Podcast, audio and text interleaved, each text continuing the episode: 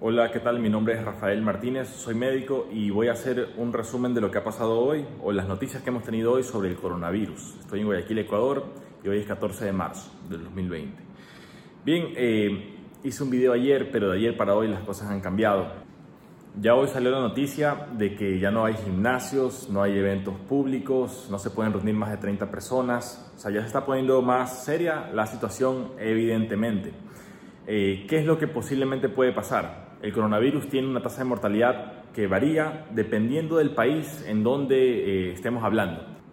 Entonces la tasa de mortalidad puede ir desde un 0,6 en países que hayan tomado buenas precauciones hasta un 5% en países que no se prepararon adecuadamente. Bien, entonces aquí tengo unos datos de lo que pasó en Italia. Eh, es algo que yo creo que puede enseñarnos muchísimo. Eh, el 21 de febrero Italia tenía 20 casos confirmados, un número similar al que tenemos actualmente en Ecuador.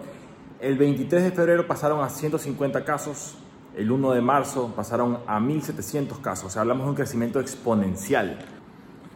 O sea, ese es el tema, que de un momento al otro pasan cosas muy significativas.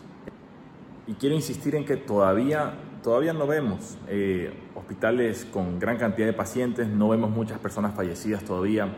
¿Qué te quiero decir? No te quiero alarmar, pero te quiero decir que las cosas van a cambiar rápidamente de un momento al otro. Eh, en el transcurso yo pienso de unas dos o tres semanas a un mes, según lo que hemos visto en otros países. Entonces debemos estar conscientes de que van a cambiar rápidamente las cosas, debemos estar preparados. O sea, si tú te puedes quedar en tu casa, si tienes la capacidad para quedarte en tu casa, por un tiempo eh, razonable, sin necesidad, sin que pases ninguna carencia. Eh, me refiero a agua y comida, eh, unas cosas básicas, ¿verdad? deberías tener cosas básicas para evitar pasar necesidades en esta emergencia sin precedentes en la historia de la medicina.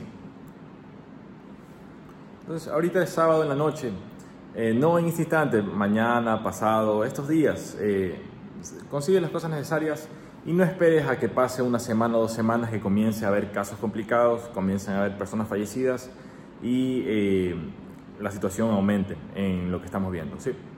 Ese fue el mensaje de hoy. Este, mi nombre es Rafael Martínez. Si te sirvió, compártelo, compártelo a tus seres queridos para que las personas eh, puedan enterarse de, bueno, no es que mi perspectiva sea, es una perspectiva, puedes encontrar muchísimas perspectivas eh, pero lo he hecho con una intención sincera eh, y con investigación previa en, base al tema médico. ¿sí? Mi nombre es Rafael Martínez, espero te haya servido, te haya gustado y nos vemos en una siguiente ocasión.